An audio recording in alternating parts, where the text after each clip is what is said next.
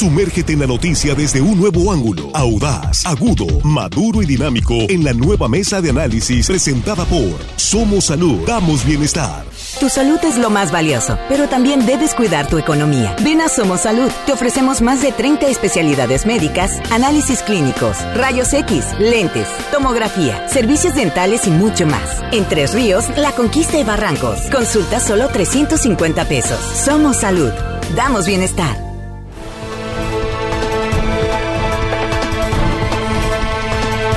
Estamos ya de regreso de línea directa. Es la primera emisión del noticiero de Sinaloa este viernes 6 de mayo. Gracias, muchas gracias por continuar con nosotros. Muchas gracias por compartir esta transmisión eh, en vivo, de verdad agradecidos. Y aquí ya nuestros eh, compañeros en la mesa, hoy tenemos eh, como invitada también a nuestra compañera jefa de información de línea directa de Culiacán, María de los Ángeles Moreno. Antes que nada, pues eh, te saludo. Muy buenos días. Buenos días, Víctor. Buenos días a todos. Gracias, bienvenida. Jesús Rojas, ¿cómo estás? Buenos días. Buenos días, Víctor. Buenos días, María de los Ángeles. Buenos días a los compañeros y buenos días al auditorio. Así es. Juan Ordorica, ¿cómo estás? Muy buenos días. Buenos días, compañero de la mesa de Los Ángeles, invitado especial, compañeros en producción y al auditorio que hoy, hoy viernes nos escucha. Les agradecemos. Armando Ojeda, bienvenido, buenos días. Muy buenos días, Víctor, para todos ustedes, Los Ángeles. Qué bueno que está con nosotros en la mesa. Un saludo para todos Sinaloa, Víctor. Bueno, pues efectivamente, ustedes ya eh, sabrán, hemos eh, comentado aquí desde que iniciamos el, el programa, eh, horas difíciles están viviendo de nuevo en el periodismo, en la comunicación periodística en el país, con el asesinato de un compañero, para muchos amigo, colega, periodista Luis Enrique Ramírez. Las reacciones no se han hecho esperar y hoy eh, se van a realizar diferentes movilizaciones de protesta y eh, eventos para hacer presencia y exigir que se haga justicia, que no quede impune el crimen como ha ocurrido con otros eh, asesinatos de periodistas en el país. Jesús, abrimos la mesa. Pues mira, Víctor, me toca los viernes escribir una columna para el periódico Noroeste y por supuesto para el portal de línea directa. Y ayer estaba tratando de escribir, le escribo los jueves. Sí.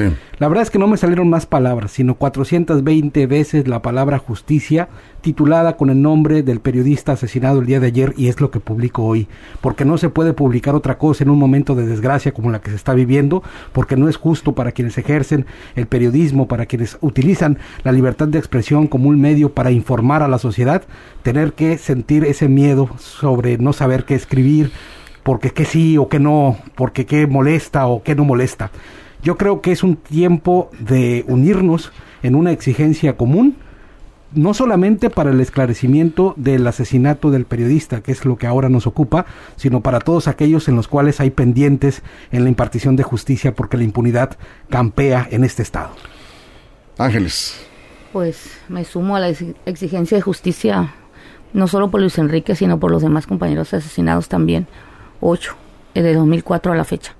Eh, pienso lo mismo, bueno, coincido, que es la impunidad lo que nos ha dado este resultado. Otro periodista asesinado en Culiacán, Luis Enrique Ramírez, con una trayectoria de 40 años en el, ejerciendo el periodismo con pasión, hay que decirlo. Luis Enrique era un apasionado del periodismo y hoy pues lo están velando en una funeraria en Montebello. 40 años de, de periodismo. Y hoy, ayer, fue asesinado. Solo queda exigir justicia. Lo mismo parecieran palabras trilladas. Exigir justicia, justicia. Pero ante oídos sordos de autoridades hay que seguir gritando justicia. Eso es Juan. Sí, ayer lo decíamos, eh, Luis Enrique tiene una trayectoria de 40 años y e, era un periodista eh, notable del estado de Sinaloa de los últimos años, yo creo que de los más importantes, un puñado de cuatro o cinco él estaba ahí como referencia, seguirá estando como referencia y lo más importante para mí fue un maestro para muchos, muchos, muchos de, de, una nueva generación. Abrí espacios, lo comentaba ayer en la tarde, fue el primero que me abrió un espacio en mi vida dentro del mundo de la comunicación. Él fue el primero que me abrió un espacio ahí en Fuentes Fidedignas, sin conocerme, con una plática de café. Me dio la oportunidad pero platicando con mucha gente me dice que exactamente fue igual con, con muchos, no, fue un trato especial hacia mí, sino que era su forma de comunicarse con el resto de, de, la gente que quería entrar en este medio. Se le extraña, se le extrañará muchísimo y esperemos que las autoridades eh, que ya por lo pronto empezaron a investigar, esperemos que hagan un, una investigación pulcra y rápida, porque la sociedad sinaloense y el gremio periodístico lo, lo necesita, lo exige y lo demanda. Eso es Armando. Definitivamente la palabra que comenta Jesús, pues eh, rebota de boca en boca ahorita en el gremio periodístico y también entre la sociedad sinaloense y, mexicana en todos los sentidos. Y bueno, este Luis Enrique Ramírez calificado nada más y nada menos que por Elena Poniatowska, una de las grandes escritoras reconocidas a nivel internacional, lo califica como el reportero más fino de su generación, el más creativo, inteligente, ágil. Así lo calificó ella. Eh, eso, eso habla por sí solo del reconocimiento de la trayectoria de Luis Enrique, quién era este personaje con el que nos tocó convivir profesionalmente eh, en, una mesa que tuvimos Víctor y otros compañeros junto con él en, este, en radio. Y bueno, este, tratarlo fue, fue un gusto, de verdad, siempre atento, amable, de sonrisa fácil, él agradable siempre y con una este forma muy muy gentil de comportarse.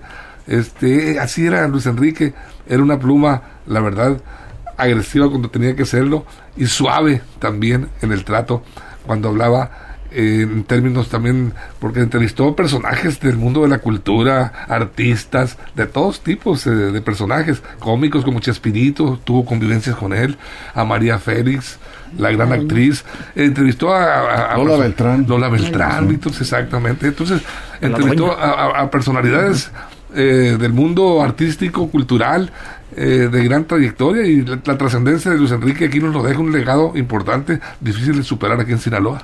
Sí, eh, yo recuerdo, bueno, pues como amigo y colega que nos encontramos en algunos cafés o nos encontramos y platicamos poco en realidad. él, salía poco, hay que decirlo, un hombre más bien que buscaba la, pues, la soledad. Se inspiraba en la soledad. como muchos periodistas que somos lobos solitarios en a la hora del trabajo de, del periodista es, es, un, es un poco digamos de, ese entorno el periodismo. Eh, pero nos encontramos en varias ocasiones y en la mesa de análisis que compartimos pudimos eh, pues constatar que además de que era una gran pluma como se dice un gran escritor de, de historias y de crónicas y de análisis de la política con un estilo muy particular, filoso cuando quería hacerlo, muy filoso cuando quería hacerlo, pero también siempre dejaba un buen sabor de boca su, su, columna. Y en el análisis que hacíamos en la mesa, en radio, como esta mesa, en alguna ocasión en, Radio Fórmula estuvimos compartiendo algunos micrófonos, algunos un tiempo con él, pues también eh, demostró que tenía habilidades para eh, decir lo que pensaba eh, y no solo escribirlo sino que lo decía y lo decía bien y, le gustaba mucho el, análisis político. Yo recuerdo, yo recuerdo, Jesús, que cuando cambiábamos de tema, eh, eh, no le gustaba mucho cambiar de tema, salirnos del tema político, porque era su especialidad. No se sentía muy cómodo en otros temas y era precisamente una, una, discusión que teníamos en, eh, siempre con amistad. Ya, ya le veíamos la cara cuando planteamos algún tema que no era político, ya sabía que no le gustaba y sí participaba, pero no con el mismo ánimo. Su pasión siempre fue eh, la política desde su perspectiva del eh, periodista agudo, crítico. Sí, y justo eso es lo que están retratando los medios nacionales. Están retratando que el asesinato de este periodista que no escribía de temas del narcotráfico, que escribía de temas de política, suena y suena duro entre el gremio periodístico nacional y, e internacional, porque están también diferentes organismos internacionales exigiendo justicia. Es precisamente porque también el hacer periodismo político, el hacer análisis político o el escribir columna política pudiera llevarte a una situación de riesgo, no solamente al momento de estar escribiendo sobre temas, digamos, de seguridad.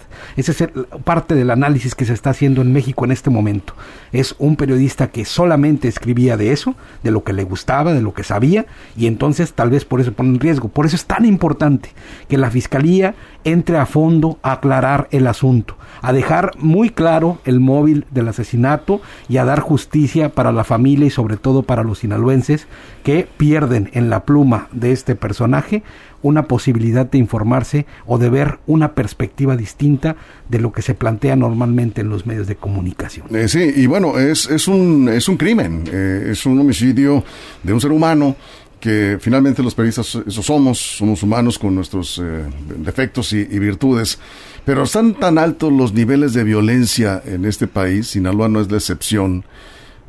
Hay que decirlo, no está en los niveles que estaba Sinaloa, pero sabemos, Ángeles, que en una circunstancia, en una eh, situación, en una discusión, en una situación inesperada, en cualquier momento, en cualquier lugar, te pones en riesgo.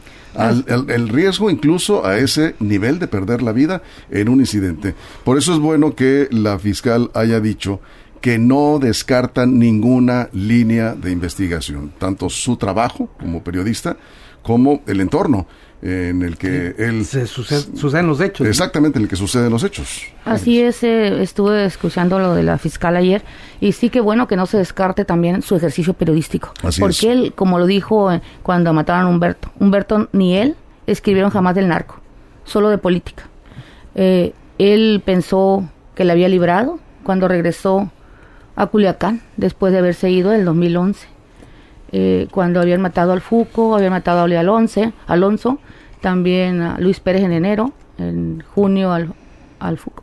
11 años después. 11 años después, y cuando mataban a Humberto, el Fuco fue el último, ¿no? Después de Humberto, que fue el 24 de agosto. Digamos, 11 años después de que él tuvo que ah, salir. sí, eh, regresó y, y, él decía que ya hasta las cosas, cuando regresó, que las cosas estaban tranquilas.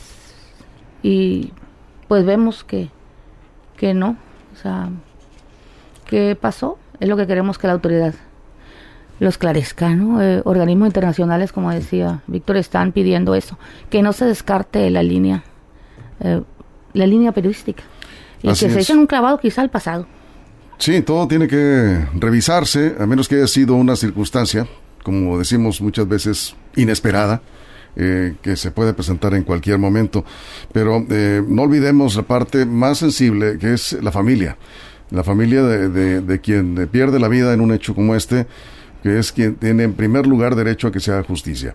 Eh, su familia era muy pequeña en realidad, él vivía con su madre, a quien enviamos nuestras más sentidas condolencias. Eh, la señora ya está ahí en la, funeraria. Está en la funeraria, ahí se quedaron desde la madrugada, lo sacaron a las 3 de la mañana, está en la funeraria, se graba hoy la misa a las 5 ahí en el velatorio de esta funeraria en Montebello y él será cremado. Esa fue su última voluntad. Ahorita decía una maestra del agua de O, es su sobrina, es hija de su hermana, de una de sus dos hermanas. Eh, será velado, será velado, está siendo velado ahí, en la misa a las 5 y cremado en la madrugada. Era, él vivía de noche porque estaba poniendo sus estados en la madrugada. Será cremado en la madrugada. A las dos. Juan. Eh, de los nueve periodistas que han asesinado este año, todos tienen, eh, todos tienen un trato especial pero creo que Luis Enrique Ramírez era el de más alto perfil hasta este, hasta este momento, sin menospreciar el trabajo de ninguno. Los medios de Nacional lo están tomando como un caso eh, fuerte, un caso que, que demanda y exige justicia rápidamente. Eh, por ahí me tocó ver algunas crónicas, por ejemplo, de su ex jefe en el financiero que hablaba muy bien de él. Mucha gente de la jornada se ha sumado. Era, era un periodista local, pero nacional, con alcances nacionales. Era un periodista que trabajó en las grandes ligas nacionales, pero él decidió radicar en Sinaloa y hacer periodismo en Sinaloa porque le gustaba estar aquí. Sin embargo, su trabajo, pues eh, las fronteras de Sinaloa la rompía constantemente y era bien visto en los medios nacionales. Eh, creo yo que este caso lo va a tomar la federación como lo ha tomado de los otros ocho, ocho, ocho compañeros eh, periodistas. Y, y, seguramente, seguramente se, se podrá politizar en el sentido que tantos tirios como troyanos quieran sacar raja política de esto, pero lo que hay que pedir y no perder el foco es la justicia, que la política no secuestre este caso y que la política no termine por, por esconder lo que pudo lo que pudo suceder y lo que pudo estar detrás del asesinato de Luis Enrique Ramírez. Se demanda justicia, se demanda ya y que se politice lo menos posible o si no se politiza para nada, mucho mejor. Eso es. bueno, todo se politiza en este país, Juan. Todo. Eh, Ojalá si, y no. Si se politiza para bien, pues qué bueno, porque la política también, hay que decirlo, sirve precisamente para eso, para, para que se agilicen este tipo de investigaciones. Si la política va a servir para eso, para que se haga justicia los eh, crímenes de periodistas, que no ha servido hasta ahora, eh, y lo dices bien, pues ojalá que así fuera, Armando. Así es, Víctor, fíjate que yo creo que esta investigación del crimen de Luis Enrique eh, no, no, debe tener cabida en ella eh, los dobleces. No debe de haber doble discurso, eh, no jugar con datos duros, interesantes, importantes. ¿Por qué? Porque eso desvía la atención y genera desconfianza en la investigación, desconfianza en la sociedad. De por sí la gente cree poco en la veracidad de las investigaciones. Entonces está obligada la Fiscalía a irse por el camino recto, transparente. Eh, si no si no hay información relevante que dar, que no cedan a las presiones, incluso nosotros como reporteros, como periodistas tampoco, pues, cada quien busca su, su nota, la primicia, pero no, no ceder. ¿Por qué? Porque tras, eh, trastocas de alguna manera la investigación y caes en el error de dar un dato que después tendrás que corregirlo. respecto a lo que comenta Armando, el último caso de justicia más mediatizado que se ha tenido en este país es el caso de Devani. Y justo por ahí comenzó la crítica, porque comenzaron una serie de irregularidades por filtraciones o por eh, que de alguna manera empezaron a poner en la agenda cosas de la investigación que deben de ser en la secrecía para poder llegar al fondo del asunto, que creo que es lo más importante. Más allá de conseguir notas rápidas, más allá de conseguir declaraciones, lo que se debe de estar buscando es que la averiguación o la investigación esté, esté sólida, se consolide para poder dar con los responsables y al mismo tiempo darle garantías de justicia a, a la familia de la víctima. Justo así fue que se cayó el caso de Evany y hoy está en una de las situaciones más complejas. Creo que debemos tener mucha responsabilidad todos para que esto llegue a buen término. Sí, lo que hemos dicho, el cuidado de estricto, celoso del debido proceso, que en eso creo que los medios se ha avanzado mucho, pero también por otro lado, pues eh, existe siempre esa, eh, digamos, necesidad de información cuando hay vacíos, cuando se retrasan las investigaciones, cuando entran en contradicción en las autoridades, los medios tienen que entrar a hacer su, su trabajo y muchas veces no ayuda tampoco en la misma desesperación por obtener información de un caso que esperemos no se complique con eh, contradicciones desde la propia investigación que lleva a cabo en este caso la, la Fiscalía. Ángeles. Dejar claro la investigación de las autoridades competentes y en el caso del periodismo pues seguir exigiendo que haya esclarecimiento, que haya justicia, que no quede impune como todos los demás, que hasta ahorita a excepción del Javier de Javier Valdés, los demás no hay nada. Sí, así es. Vamos a una pausa y regresamos. Estamos eh, sin cortes comerciales en redes sociales. Estamos en la mesa. Vamos a una pausa en radio y volvemos. Estamos hablando del crimen del periodista Luis Enrique Ramírez. Continuamos. Información confiable, segura y profesional. Línea directa. Información de verdad. Con Víctor Toro. Línea directa.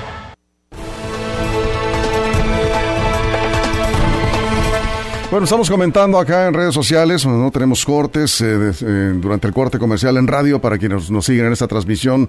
De antemano, eh, nuevamente gracias por compartir esta transmisión en vivo. Sí, estamos hablando de todo el contexto que rodea a el crimen del periodista Luis Enrique Ramírez, que yo decía de Juan, no era un periodista local, era un periodista con alcance nacional e internacional. Eh, por eso es que las reacciones no se hicieron esperar y esperemos que esa presión sirva para que la investigación, como también apuntaba Armando, no se haga con rapidez porque no, por supuesto se trata de que haya justicia, pero que se haga justicia en realidad, que se haga bien. Eh, tampoco que tarden meses y años, porque también hay casos que no se han resuelto. ¿Cuáles son los tiempos? Los tiempos los determina el caso, los determinan los propios investigadores que están a cargo por parte de la Fiscalía. Pero estamos contigo, Ángeles. Vaya reto para el equipo de trabajo de la fiscal general del Estado, Sara Bruna Quiñones. Primero, los feminicidios, eh, que usted ya conoce varios eh, casos, e incluso algunas eh, menores, que eh, se, ha, se, ha, trabajado bien, hay que decirlo, con, con prontitud por parte de la Fiscalía. Eh, luego, eh, estos homicidios que han ocurrido en las últimas horas, ejecuciones con todo el sello del crimen organizado, y ahora el crimen de un periodista que es reconocido a nivel nacional. La presión va a seguir aumentando en la medida en que no haya resultados. Deseamos que la información que tiene la Fiscalía en este momento permita avanzar con la rapidez que se requiera para esclarecer este caso. Así es, que avance porque ya está la presión de medios nacionales, me tocó ver algunos noticieros anoche y sí, en la mañana también eh, enlaces como hacían pues para exigir justicia de organismos internacionales. Eh, pienso que debe de ir incrementándose porque solo así pareciera que la autoridad actúa, como fue el caso, insisto, de Javier. Eh, de Javier Valdés. Eh, por cierto que el otro domingo ya son, cumplen cinco años y que vendrán a Culiacán otra vez esos dirigentes de organismos internacionales. Eh, aquí lo que falta es la presión también, hay que decirlo. Los demás casos no hay resultados. Entonces habría, tendríamos que confiar en las autoridades locales, porque han demostrado que cuando lo trae la federación no hay nada. Se queda en el olvido del expediente. Así que tengo que confiar como periodista en la autoridad local que es la que ha dado un poco de avances, ¿no? Y, y cuando el caso de Javier se lo llevaron a, la federación, pues ya también la autoridad local había tenido ya algunos avances que se llevaron ellos, ¿no? Y por eso avanzó. Pero los demás nada, ¿no? Sí, y derivado muchos de estos de las primeras periciales. Tal Así es. sí, porque si no se cae, se cae la investigación por diferentes cosas. Eh, la verdad que tenemos que confiar un poco y esperar que la autoridad haga su trabajo. Así es, Jesús. Sí, Víctor, yo te comentaba, tiene que ser eh, expedita, que no tenga trabas, que no tenga obstáculos, que se pueda dar la investigación en la libertad, para que tengan todos los elementos forenses, todos los elementos técnicos, todos los elementos que muchas veces previo a que llegara la fiscal ahí a la silla en la que está, dijo en sus comparecencias hacían falta, ¿no? Más elementos. Bueno, hoy tienen que estar todas las fuerzas del Estado buscando justo esto, estos elementos que lleguen al fondo, que nos lleven al fondo del asunto, ¿no?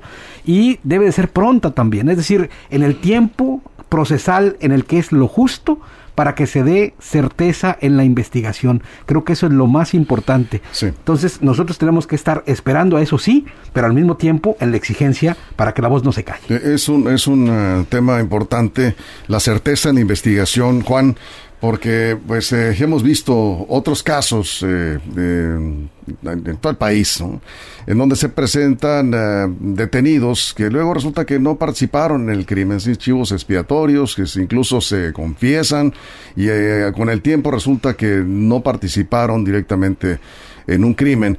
La certeza es un elemento necesario para que se haga justicia y la justicia es llevar ante las autoridades a los responsables y no a, nadie más. Esto, este es el reto, verdadero reto que tiene que enfrentar la Fiscalía General de Justicia del Estado y la Autoridad Federal en caso de que se sume. Sí, coincido también, Juan, en que deben de participar todas aquí, todas las instancias. Ayer el gobernador decía, pues por un momento se le olvidó que es una instancia independiente, autónoma, la Fiscalía, y, y, decía, bueno, yo, yo creo que en estos casos, como en todos los crímenes, debe, digamos, entenderse que la colaboración debe ser en todos los niveles de, gobierno para que pueda atenderse con rapidez esta demanda de justicia, como en este caso del compañero Luis Enrique. Sí, la fiscal va iniciando su, su periodo, la fiscal va iniciando su trabajo al frente de la fiscalía. Este va a ser su rasero, ¿no? Así, con esto arranca y como salga este caso, Vamos a ver cómo salen los demás. Va a ser el cómo tendría que salir el resto de su gestión. Así de importante, así de fuerte es el caso de Luis Enrique Ramírez para la Fiscalía del Estado. Porque si no sale bien librado de esto, la va a perseguir el resto de su administración, el resto de su estancia ahí en esta instancia de justicia. Y bien dice el gobernador, todos tienen que eh, participar en esto porque el Estado mexicano, el Estado, toda la fuerza del Estado tiene que participar, el Ejecutivo, el Legislativo, incluso hasta eh, perdón, el judicial y hasta el legislativo tendría que participar de alguna manera, cambiando leyes, no sé, pero el Estado completo en toda su extensión tiene que participar porque ya basta que en este país te maten solamente por decir lo que piensas. Ya basta, ya basta de eso. Porque además, Armando, eh, no se le debe dejar sola a una institución que sabemos está limitada en presupuesto, en equipamiento, en tecnología y en personal. Eh, si se le está exigiendo rapidez en la investigación criminal de este y otros eh, casos. No estamos pidiendo tampoco como periodistas un trato especial. Todos los casos de eh, homicidios y feminicidios deben ser atendidos de igual manera, pero lo que hemos visto con otros casos es de que se carece de recursos necesarios. Por eso es que yo creo que todos estamos de acuerdo aquí que debe sumarse el Estado para eh, fortalecer la respuesta eh, profesional, científica, en una investigación como esta que requiere, como decía Jesús, certeza. ¿no? Definitivamente, Víctor. Yo creo que este crimen es muy posible que se, se resuelva a corto plazo. Fíjense. Eh, ¿Por qué? Porque la fiscalía cuenta con evidencias. 11 evidencias dicen que tienen, encontraron en el lugar del, del en donde lo, a él fue privado de sus libertades, Luis Enrique. Además, perdón Armando, pero agregando lo que dices, había testigos. Hubo testigos. cuenta con evidencias, con testigos presenciales. Y cuentan pues con otros elementos eh, que ofrece la investigación como, como es la propia personalidad, la, propia trayectoria de Luis Enrique. O sea, hay elementos importantes que si se suman, los toman en cuenta, yo creo que nos da para pensar en que la Fiscalía tiene un caso eh, por resolver eh, a no muy largo plazo. Entonces, ahí, y ahí nos da a pensar en que también eh, no queremos, no queremos chivos expiatorios que al rato se digan, no, pues presentaron a estos, los mandaron para que se declararan culpables, les pagaron, etcétera. Lo que tanto se especula, eh, que dentro del mito o realidad, pues ahí se juega, pero la gente, entre, en la desconfianza que siente por las autoridades investigadoras, pues ahí se pierde la investigación. Queremos realidades, eh, una investigación objetiva que nos hable con certeza, aquí están los culpables por esto, por esto, por esto, lo, asesinaron y ahí está el castigo que le van a aplicar la justicia. Debemos partir, finalmente cerramos, eh, Jesús, eh, Ángeles. Debemos partir, ya lo comentabas Ángeles, de la confianza que eh, se ha manifestado ya en diferentes instancias en, las, en estas horas difíciles. La confianza en la autoridad eh, está depositada en la Fiscalía General de Justicia, pero eh, reiterar que es importante que la Fiscalía requiere apoyos también Insisto en ello porque sabemos las limitaciones que tiene esta institución, está para procurar justicia, para que estos crímenes no queden impunes.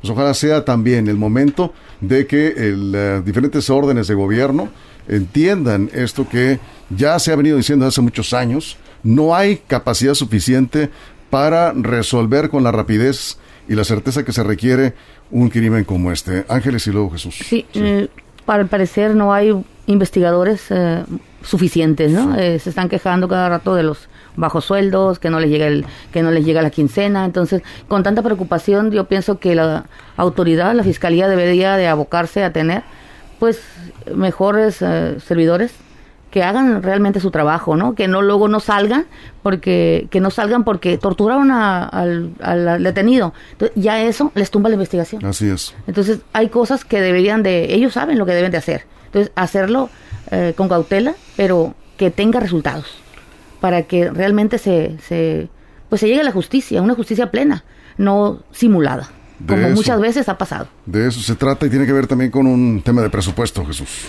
Sí, decía el jurista mexicano Ignacio Burgor Huela que la justicia es darle lo suyo de cada quien y en casos irremediables como por ejemplo cuando no se puede reponer la vida de la víctima, darle a aquellos que quedan con su dolor justo la certeza de que quienes perpetraron el crimen cumplen la condena o la peor de las condenas en el sistema penal mexicano, es decir, la máxima de las sentencias alcanzables.